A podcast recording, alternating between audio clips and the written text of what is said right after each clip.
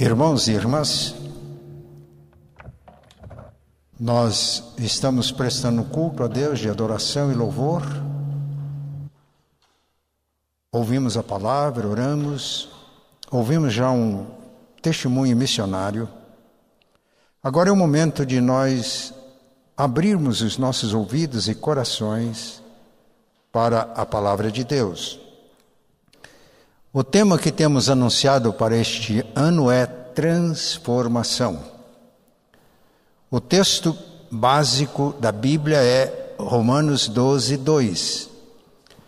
E não vos conformeis com o mundo, mas transformai-vos pela renovação da vossa mente, para que experimenteis a boa, agradável e perfeita vontade de Deus transformai-vos pela renovação da vossa mente. A mente renovada pela palavra de Deus vive os princípios do reino na vida diária, vive a cultura do reino. Quando nos conformamos com o mundo, nós passamos a viver a cultura do mundo. Isso traz sérios problemas para a nossa vida. No Sermão do Monte, nós temos um resumo dos princípios do reino de Deus. Vivendo estes princípios ensinados por Jesus, nós vivemos a cultura do reino de Deus. As bem-aventuranças descrevem o caráter do discípulo de Jesus, do crente em Cristo. Jesus mostra qual é a influência que o cristão exerce no mundo, dando sequência. Sal da terra e luz do mundo. Depois Jesus mostra qual é a justiça do discípulo na sua, durante a sua peregrinação terrena. Ele afirmou que a justiça dos seus discípulos excede em muito a justiça dos escribas e fariseus. Como? Se os fariseus eram mestres da lei, das escrituras, eram teólogos nos dias de Jesus, se os fariseus eram extremamente religiosos e zelosos na prática da lei, então Jesus passa a mostrar alguns contrastes. Ouvistes o que foi dito aos antigos, eu, porém, vos digo. Ele não acrescentou, não mudou nada. A revelação de Deus no Antigo Testamento. Nos cinco primeiros livros da Bíblia, o Pentateuco, a lei, e nos ensinos dos profetas, o que ele fez foi interpretar com a autoridade de Senhor e Mestre. Os mestres nos dias de Jesus, eles baseavam-se na autoridade de escribas, de doutores da lei. Jesus disse: Ouviste o que foi dito aos antigos, eu, porém, vos digo. Ele não está trazendo, ele não está modificando a lei e o ensino dos profetas. Ele vai além da letra da lei, além da letra das profecias. Ele nos leva para vivermos o espírito da palavra de Deus. Nós já vimos alguns destes contrastes. Hoje, vamos ler no Evangelho de Mateus, capítulo 5, a partir do versículo, capítulo 5, a partir do versículo 33 até o versículo 37 ele vai apresentar mais um contraste entre a tradição ensinada pelos escribas e fariseus, a interpretação deles da lei. Eles codificaram, transformaram em regras, em normas. Ele vai mostrar o contraste entre a tradição dos escribas e fariseus e o seu ensino a sua interpretação, a sua mensagem. Mateus 5:33 Também ouvistes que foi dito aos antigos: Não jurarás falso, mas cumprirás rigorosamente para com o Senhor os teus juramentos. Eu, porém, vos digo: de modo algum jureis, nem pelo céu por ser o trono de Deus, nem pela terra por ser estrado de seus pés nem por Jerusalém, por ser a cidade do grande rei. Nem jureis pela tua cabeça, porque não podes tornar um cabelo branco ou preto. Seja, porém, a tua palavra sim, sim, não, não. O que disto passar vem do maligno. Na década de 70 eu pastoreava uma igreja. Um jovem me procurou, um senhor jovem, dizendo que queria matricular-se na escola de preparo para a profissão de fé. Nós dávamos o nome de aquela classe de classe de catecúmenos, de candidatos a fazer profissão de fé e profissão de fé e batismo. Eu tinha feito o casamento daquele rapaz. Era filho de um presbítero da igreja. Foi criado pelos seus pais nos ensinos da palavra de Deus. Participava de todas as atividades da igreja. E quando ele disse: Eu quero fazer a classe de catecúmenos, quero me preparar para fazer a minha profissão de fé, eu pensei não disse nada para ele e para ninguém, mas me veio à mente: ele quer fazer profissão de fé para poder batizar o filho que essa altura já tinha nascido. Não disse nada para ninguém, mas aquilo me impressionou. E eu fui para casa e fiz uma oração muito simples. Senhor, eu vou dar aula, eu vou ensinar doutrinas, eu vou ensinar princípios da tua palavra, mas, por favor, eu peço para que o Senhor me conceda a graça de não transmitir apenas conceitos, de não transmitir apenas informações, mas que o Senhor me conceda a graça de, nessas aulas, transmitir a vida de Cristo que está em mim. Ele matriculou-se, estava fazendo as aulas. Eu me encontrei com ele outro dia na porta do templo e disse: Pastor, quando eu disse para o Senhor que eu queria fazer profissão de fé, na verdade era para batizar o meu filho, para ter o direito de batizar o filho. Mas a fé está nascendo no meu coração. Depois de alguns dias, ele foi até minha casa, parou o carro e desceu e disse: Pastor, eu vim para contar ao Senhor a minha experiência de conversão. Foi uma experiência linda, eu não vou entrar aqui em detalhes. Mas eu me lembro bem de uma afirmação dele. Eu sempre achei que homem não chora. Que é feio para um homem chorar. Mas eu fui envolvido pela graça de Deus e o poder do Espírito Santo, e lágrimas quentes brotaram dos meus lábios. Eu chorei quebrantado, e enquanto eu chorava, me veio à mente a primeira bem-aventurança, ou a segunda bem-aventurança. Bem-aventurados os que choram, porque serão consolados. Nessa hora, paz de Deus invadiu meu coração e eu nasci para o reino de Deus. Pastor, eu era um presbiteriano independente, mas eu não era crente, não era salvo. Por que eu estou dando esta este testemunho. Porque na profissão de fé a gente faz votos. Na profissão de fé nós empenhamos a nossa palavra. E uma profissão de fé falsa é um falso testemunho. É um perjúrio. É uma profanação do nome de Deus. Terceiro mandamento para que não tomemos o nome de Deus em vão, porque o Senhor não terá por inocente aquele que tomar o seu santo nome em vão. Então vamos voltar para o nosso texto.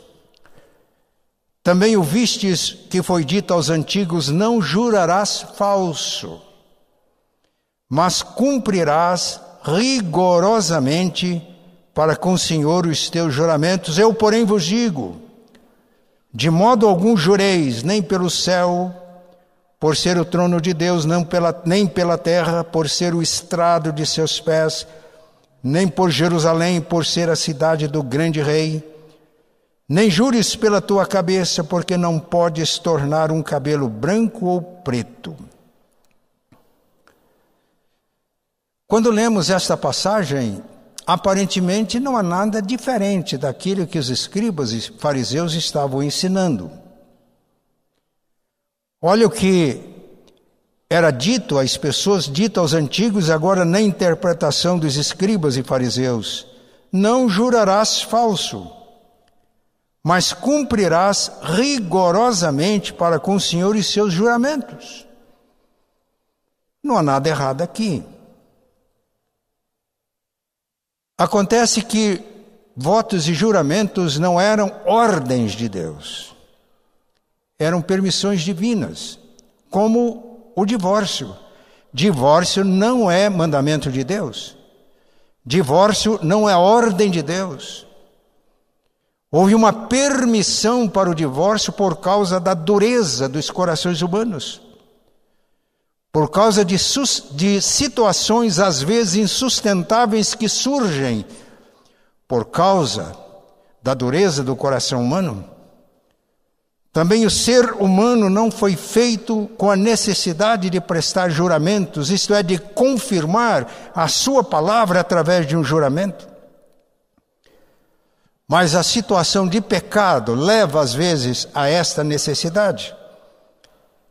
Vou ler apenas três versículos do Antigo Testamento que trazem a orientação de Deus sobre isso e gostaria que todos prestassem toda a atenção a estas passagens da palavra de Deus. O primeiro está no livro de Levítico, capítulo 19, versículo 12. Levítico 19, 12 nem jurareis falso pelo meu nome, pois profanaríeis o nome do vosso Deus, eu sou o Senhor. Jurar falso, jurar em nome de Deus de forma falsa para não cumprir é tomar o nome de Deus em vão. E a palavra de Deus é muito clara. O Senhor não tem por inocente quem toma o seu nome em vão. Então a orientação aqui está correta. E o que os escribas e fariseus estavam ensinando não destoa disso aqui. Agora vamos ver o segundo texto. Deuteronômio capítulo 23, versículos 21 a 23. Quando fizeres algum voto ao Senhor teu Deus, não tardarás em cumpri-lo, porque o Senhor teu Deus certamente o requererá de ti, e em ti haverá pecado. Observem bem, quando fizer um juramento, um voto. Aqui não é ordem, Veja o versículo 22: Porém, abstendo-te de fazer o voto, não haverá pecado em ti. O erro aqui não está em fazer um juramento ou um voto, mas em não cumprir. O que proferiram os teus lábios, isso guardarás, e o farás, porque votaste livremente ao Senhor teu Deus, o que falaste com a tua boca. Eu li dois textos do Pentateuco, dos cinco primeiros livros da Bíblia. Agora vamos ler um livro do profeta, no livro do profeta Zacarias, capítulo 8, versículo 17.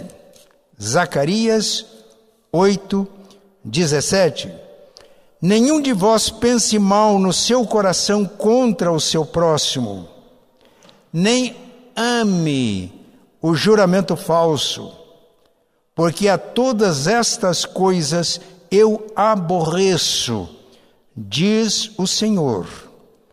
Pensar mal no coração contra o próximo, não precisa nem de falar.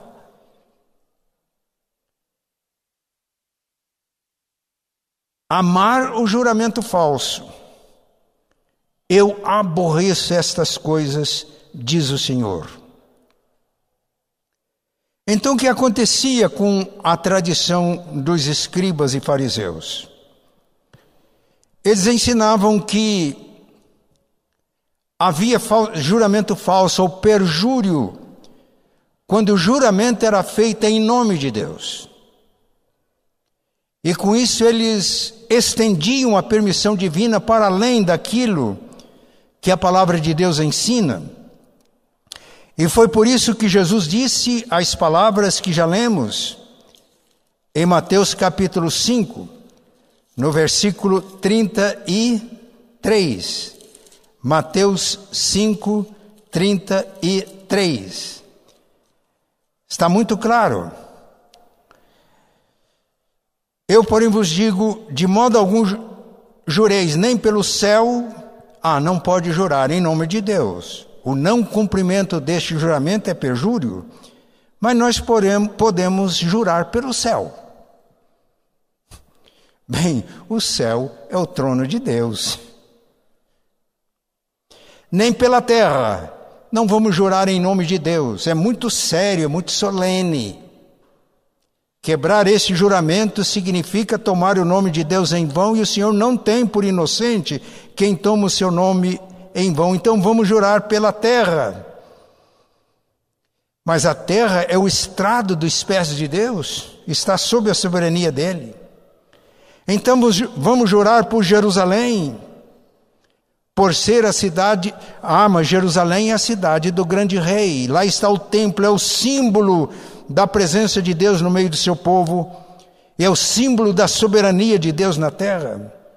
Ah, então vamos jurar pela nossa cabeça. Se eu quebrar o juramento, eu vou perder a cabeça. Não, você não pode jurar pela tua cabeça, porque você não pode tornar um cabelo branco ou preto. Mas isso aqui é expandido no capítulo 23. Eu gostaria que víssemos este texto.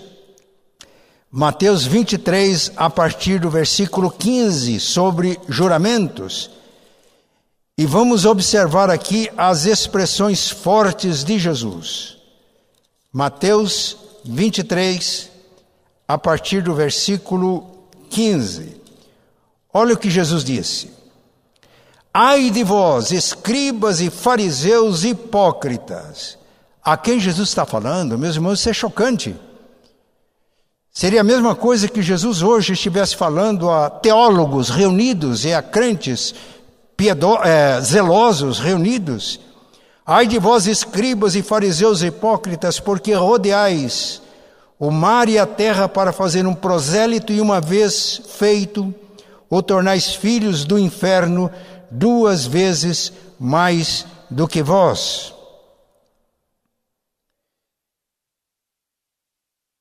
Ai de vós, guias cegos, que dizeis: quem jurar pelo santuário, isso é nada. Não pode quebrar o juramento. Mas se alguém jurar pelo ouro do santuário, fica obrigado pelo que jurou. Insensatos e cegos. Pois qual é maior, o ouro ou o santuário que santifica o ouro? E dizeis: quem jurar pelo altar, isso é nada, pode quebrar. Quem, porém, jurar pela oferta que está sobre o altar, fica obrigado pelo que jurou. Cegos! Pois qual é maior, a oferta ou o altar que santifica a oferta? Portanto, quem jurar pelo altar, jura por ele e por tudo que sobre ele está. Quem jurar pelo, quem jurar pelo santuário, jura por ele e por aquele que nele habita, jura por Deus, sim E a quebra do juramento é perjúrio, sim, é falso testemunho, sim, cai sob o juízo de Deus, sim. E quem jurar pelo céu, jura pelo trono de Deus e por aquele que nele está sentado. Jesus podia ser mais claro? O que acontece? Acontece que os escribas e fariseus, mestres da lei, religiosos zelosos, eles separavam a vida em esferas sagradas e profanas. Não posso usar o nome de Deus. Não posso jurar em nome de Deus que eu fico obrigado e se quebrar o juramento é perjúrio, é falso testemunho, é, é profanação é tomar o nome de Deus em vão e o Senhor não tem por inocente quem toma o seu nome em vão. Então vamos jurar pelo céu, como se Deus não fosse o soberano. Pai nosso que estais nos céus, Ele é o Senhor do céu e da terra. Vamos jurar pela terra. A terra é o estrado dos pés de Deus. Jura por Deus quem jura pela terra. Vamos jurar por Jerusalém. Jerusalém, a cidade, é o símbolo da presença e do governo de Deus. Ah, vamos jurar pela nossa cabeça, e a minha cabeça. Você não pode tornar um cabelo branco ou preto. Se pudesse, se pudesse, eu ia me livrar desses cabelos brancos e dessa barba branca. Não posso. Não existem áreas sagradas e profanas para o crente. Não existe igreja e mundo. Se o crente não é crente no mundo, nos seus relacionamentos diários, quando ele vem à igreja, ele profana o santuário de Deus. É o que Jesus está ensinando. É um engano.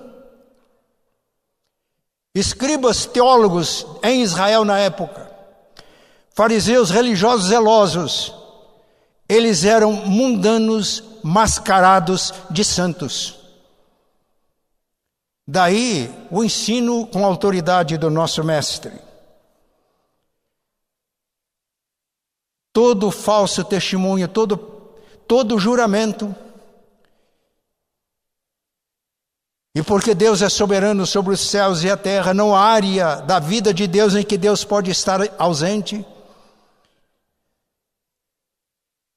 Os juramentos hoje são necessários por causa de des, da desconfiança humana, por causa da tendência a desrespeitar a verdade. Mas o, os compromissos que um crente assume no mundo, a palavra que ele dá no mundo, não é diferente absolutamente do momento em que solenemente diante da igreja ele professa a sua fé. Cultura do Reino de Deus.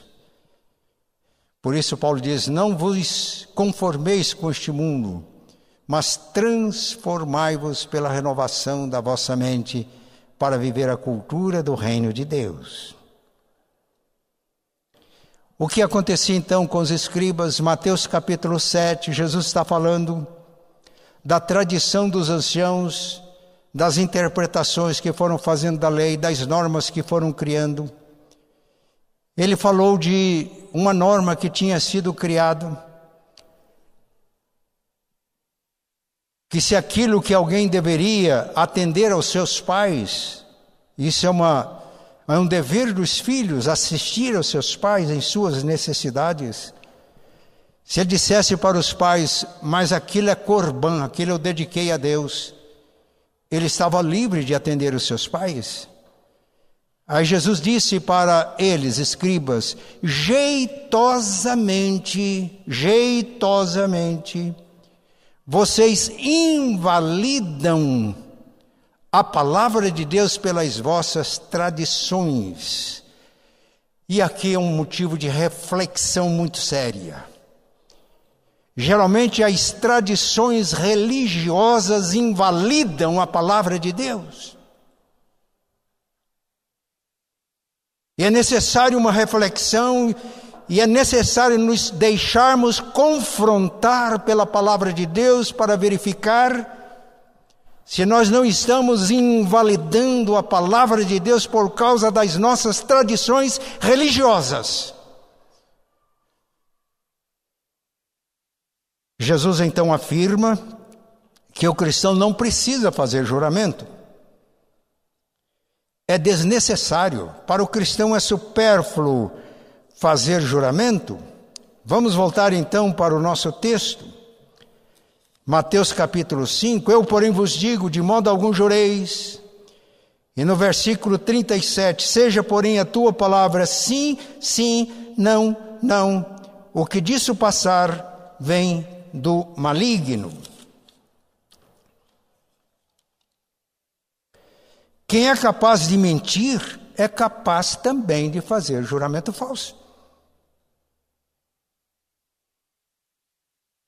Portanto, seja a palavra sim, sim, não, não, porque o que passa disso é de procedência maligna. Huberto Roden afirma: a prática do juramento é sintoma de um mal profundo, ou seja, o hábito de desrespeitar a verdade. Jesus não está interessado em curar os sintomas, mas curar a própria doença. Quem reprime sintomas é charlatão. Quem cura a raiz do mal é médico.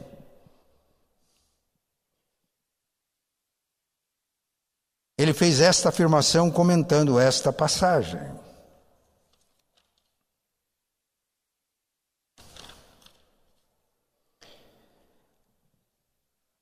Eu aprendi a discernir engano de mentira com C.S. Lewis. Ele diz que o engano é quando eu digo, tenho uma atitude contrária à realidade dos fatos por desconhecimento por falhas na percepção da realidade, ou por ter ouvido mentiras que parecem tanto com a verdade que eu acabei aceitando mentira e passando isso. Mas foi um engano. Isso acontece muito hoje. A expressão fake news, ela já existia antes, mas tornou-se muito popular hoje. Fake news nada mais é do que notícias falsas. Afinal de contas, notícias falsas não são notícias. Elas não retratam fatos, acontecimentos. Mas é muito comum hoje. E com o desenvolvimento dos meios de comunicação, as redes sociais, isso tornou-se uma praga. Criam-se narrativas a respeito dos fatos e são transmitidas de tal maneira que pessoas começam a acreditar nessas narrativas como se fossem verdades. Criam-se narrativas que distorcem o fato para desconstruir vidas, para assassinar reputações. E são transmitidas de tal maneira que muitos aceitam como sendo verdade. Eu tenho recebido no meu celular mensagens de pessoas muito bem intencionadas. E ao ler aquilo eu já desconfio. Imediatamente eu pergunto: você checou isso? A simples leitura já me me deixa com a pulga atrás da orelha, para usar essa expressão. Já checou? A imprensa verdadeira é aquela que checa todas as notícias antes de publicá-las. Mas existe uma imprensa marrom. Por causa de objetivos escusos, também veiculam fake news. Que muitos, por estar em jornais, em órgãos de publicação, às vezes até conhecidos, aceitam como verdade e não é. Então, muitas vezes nós ficamos, nos enganamos e podemos também passar adiante mentiras por engano. Eu repito, eu tenho recebido fake news enviadas por pessoas que eu sei são muito bem intencionadas, mas estão enganadas.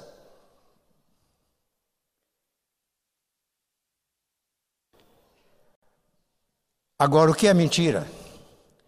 A mentira é quando as minhas palavras, os meus gestos e as minhas atitudes transmitem coisas contrárias à realidade, falsas conscientemente. Aí nós temos uma mentira.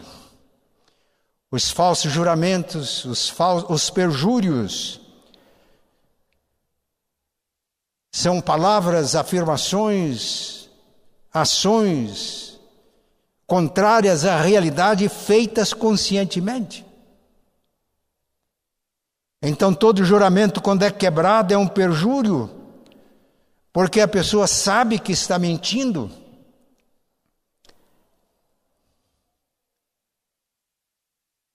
O Roden diz que todo juramento, juramento provém do mal porque pressupõe algo mal. Mas eles estão aí, são permitidos por Deus por quê? Porque a mentira ela alcança estatutos de verdade hoje na sociedade. A mentira parece ser considerada normal nos relacionamentos humanos, nos negócios, na política, na religião. Por isso a necessidade de juramentos, por isso a necessidade de contratos. Como dizem muitos, preto no branco assinado, por causa do desrespeito à verdade que se torna uma prática na nossa sociedade. E nesse sentido, está errado o, juramento? A permissão divina foi errada? Eu disse que não é ordem, é uma permissão? Não. Às vezes, elas, por causa disso, elas se tornam necessárias. Por exemplo, Hebreus 6, 16 a 18 diz que as pessoas juram pelo que lhe é superior. E quando Deus fez as promessas a Abraão, não tendo ninguém superior pelo qual jurar, ele jurou por si mesmo para demonstrar a imutabilidade das promessas que ele tinha feito aos seus filhos. O juramento de Deus não é porque ele não acreditava na sua palavra, mas é por causa da minha e da tua incredulidade, da dificuldade. Aliás, nós vivemos num mundo em que a mentira parece verdade, parece comum, normal, que às vezes temos dificuldades para crer até em Deus. Ele então ele afirma a imutabilidade das promessas que ele faz, jurando por si mesmo, porque não tinha ninguém maior por quem jurar. Paulo, na carta que ele escreveu aos Gálatas, os, os Gálatas, os cristãos da Galácia, estavam tão empolgados com falsos mestres, que transmitiu ensinos errados que podiam afastá-los da fé verdadeira. Que na sua carta Deus Paulo teve que tomar Deus por testemunha da autenticidade do seu ministério apostólico. Ele conta como ele recebeu o chamado, veio de Deus, não veio de pessoas humanas. E diz a respeito de tudo isso que eu estou falando, eu falo a verdade, eu não minto, eu estou falando na presença de Deus. Por que, que foi necessária essa atitude de Paulo? Porque os Gálatas estavam ouvindo falsos mestres. E Paulo foi muito firme quando ele, quando ele disse: ainda que nós mesmos, ou um anjo vindo de Deus, uma experiência sobrenatural, anunciasse evangelho diferente daqueles que vocês já ouviram, seja anátema. Uma situação muito séria, solene. Mas na segunda carta de Paulo a Timóteo, capítulo 4, ele diz: Conjuro-te diante de Deus que fales a verdade, que você pregue, inste a todo instante, a tempo e fora de tempo, repreenda, redarguas, porque está chegando o tempo em que as pessoas não suportarão ouvir a verdade, mas vão se cercar de falsos mestres, dando ouvido às fábulas para afastá-los do Evangelho. A situação era tão séria, tão solene, que Paulo, usando a sua autoridade espiritual, ele disse para Timóteo: Conjuro-te diante de Deus e dos homens que pregue a palavra, pregue o Evangelho, pregue a verdade, custe o que custar, custe a tua vida. Solene. O próprio Jesus não protestou como do sumo sacerdote. Mateus 26, 63 a 64 diz: Conjuro-te diante de Deus, e você afirme: Você é o Cristo, o Filho de Deus. Notem bem, Jesus não disse: Você não pode, eu não vou jurar. É, eu mesmo já disse que não devemos jurar. Não.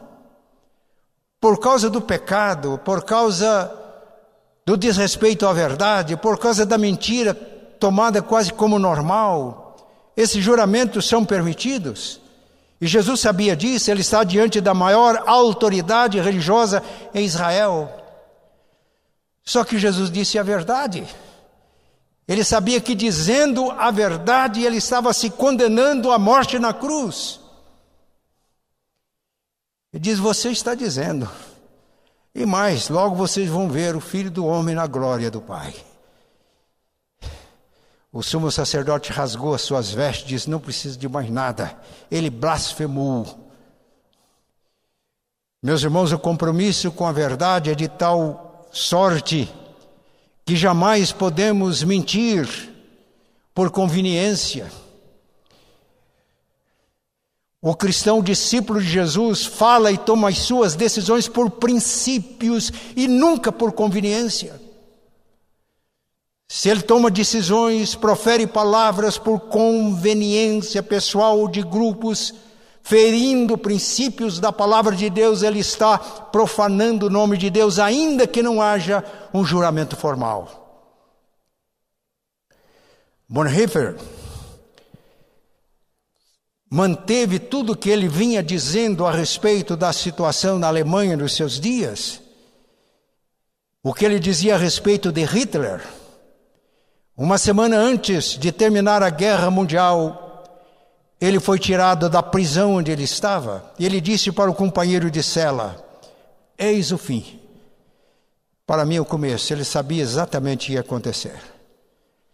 O preposto imediato de Hitler determinou a morte de Bonhoeffer por enforcamento. E as pessoas que testemunharam a sua morte diz com a mesma serenidade com que ele viveu, a mesma serenidade com que no cárcere ajoelhava-se para orar a Deus, a mesma ser, é, serenidade que ele tratava bem o carcereiro e as pessoas que cuidavam dele na prisão e ele sentiu o amor daquele homem. Com a mesma serenidade, ele subiu ao cadafalso e, com menos de 40 anos de idade, a vida dele foi oferecida como sacrifício a Deus em aroma suave. Qual a lembrança que nós temos hoje de Hitler? E qual a lembrança que nós temos de Bonhoeffer? Cultura do reino. Não vos amoldeis com os padrões do mundo transformai-vos pela renovação da mente. Vivemos o reino de Deus. Mas nós precisamos de encerrar.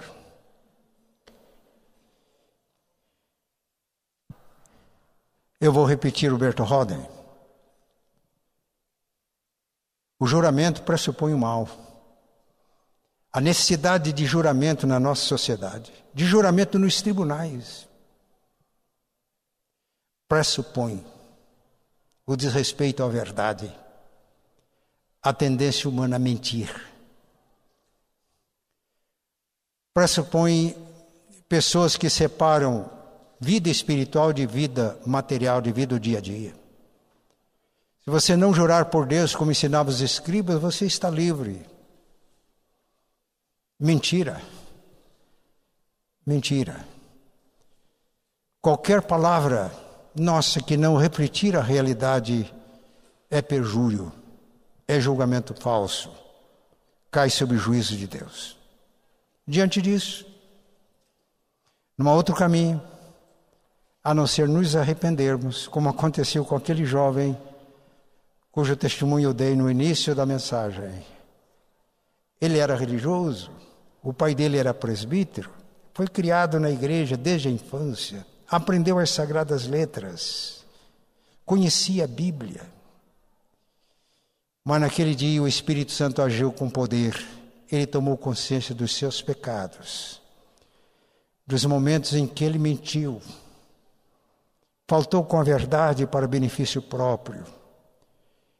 E naquela experiência com Deus ele percebeu que a vida toda, mesmo religioso, ele estava profanando o nome de Deus. Quando ele dizia que era crente, ele estava tomando o nome de Deus em vão. Quando ele dizia que era cristão, ele estava tomando o nome de Deus em vão, porque era uma falsa profissão de fé.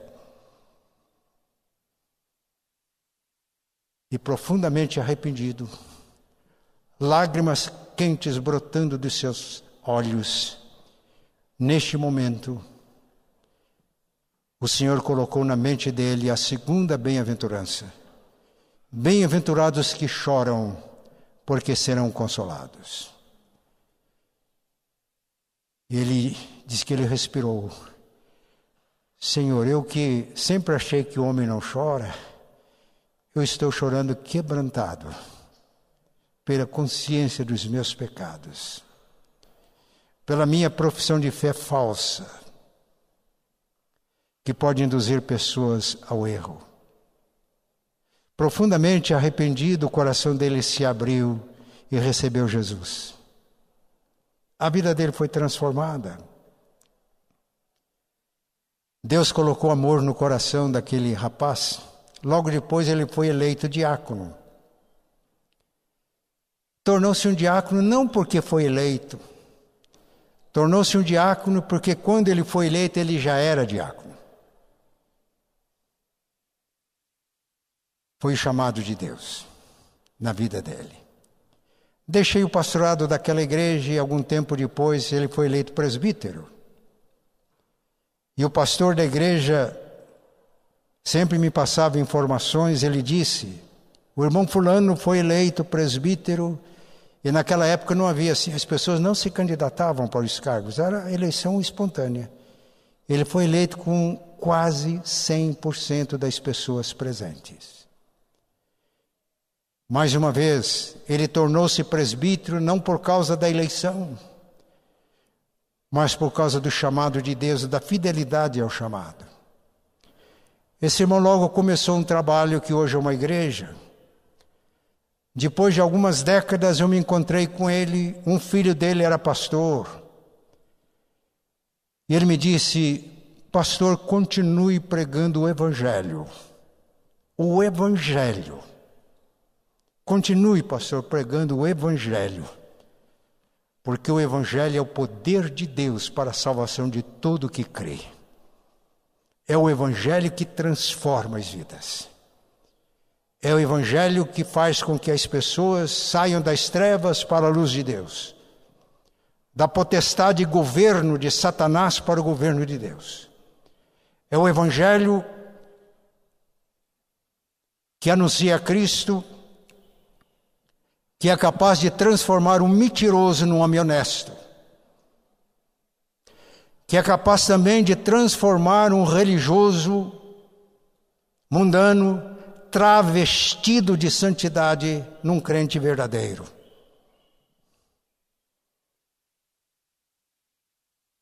É o Evangelho, é o poder de Deus. E o objetivo desta mensagem não é assustar ninguém. O objetivo dessa mensagem é que nós nos examinamos à luz da palavra de Deus. E se percebemos falsidade na nossa profissão de fé, é o momento de nós nos voltarmos para Deus de todo o coração. Quando aquele jovem me disse que queria preparar-se para a profissão de fé, eu receei uma profissão falsa. Aqueles que fazem uma profissão falsa, uma cerimônia aqui na igreja, por engano, foram induzidos, etc. Mas quando isso é consciente, é terrível. E Deus, antes que ele professasse a sua fé, revelou-se a ele ele foi transformado e a profissão de fé foi real, foi verdadeira. Mas essa profissão de fé tem que ser vivida no dia a dia. A vida daquele rapaz transformou-se completamente. O local onde ele trabalhava tornou-se um campo missionário. Ele me contou logo depois dessa experiência, pastor, eu estava lá na praça e fui engraxar o meu sapato. Eu, é o mesmo engraxate, mas eu nunca tinha visto aquele engraxate. Era uma paisagem ali na praça. Naquele dia eu olhei para ele e falei, pastor, meu coração enterneceu. Ele começou a conversar com o rapaz. Falei, escuta, vamos ali na lanchonete, eu quero pagar um lanche para você. Pagou um lanche pagou mais do que o menino tinha cobrado. Na segunda vez disse: Filho, onde você mora? Ah, eu moro lá na vila. Ele diz: Eu posso fazer-lhe uma visita? O rapaz ficou assustado. Ele era um moço de classe média. Foi fazer a visita. Um dia terminou o culto e disse: Pastor, hoje eu vou almoçar lá na vila. Eu comprei um frango, vou levar. E a minha esposa perguntou se ela que eu queria que ela preparasse para levar. Eu falei, não, eu vou levar, vamos preparar lá, senão vai dar má impressão. Resultado, ganhou, ganhou vidas daquela vida para Jesus, daquela vila para Jesus.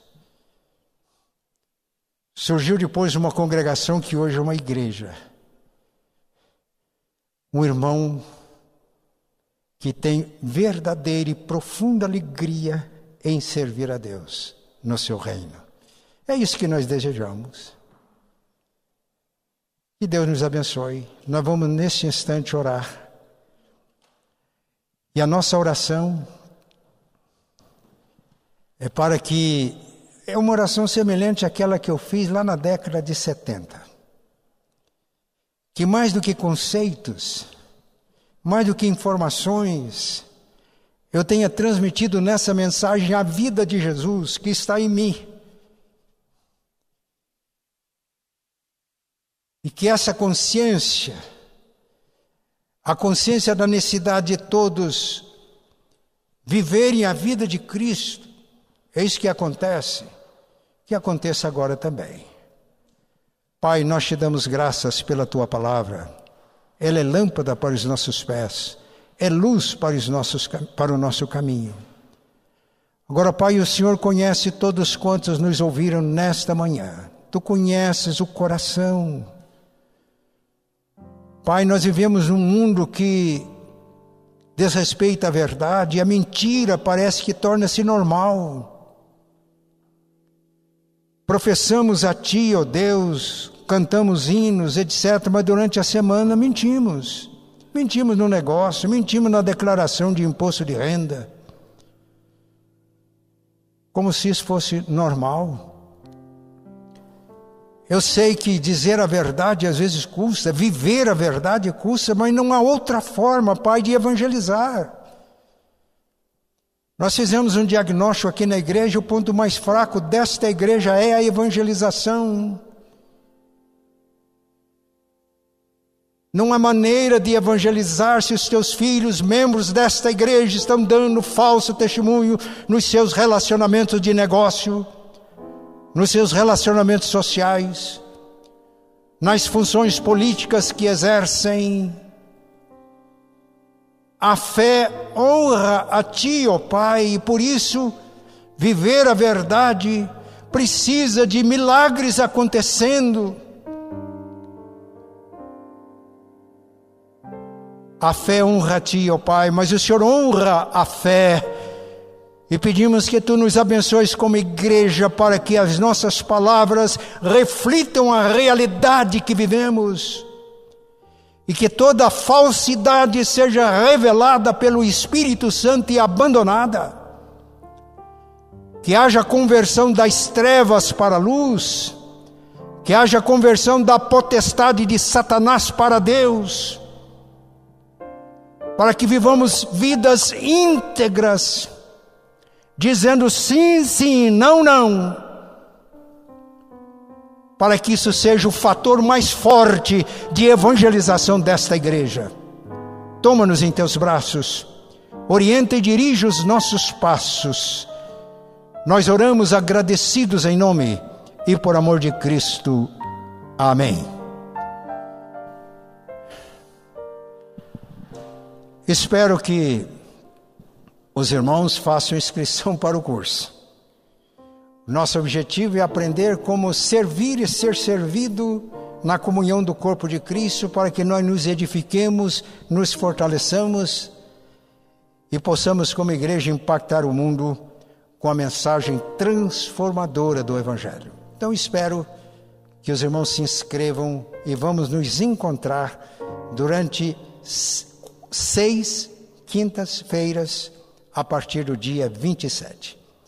Recebam a bênção e a graça de nosso Senhor e Salvador Jesus o amor de Deus, nosso eterno Pai, a comunhão e a consolação do Espírito Santo estejam com todos, irmãos e irmãs, e com todo o povo de Deus, hoje e sempre.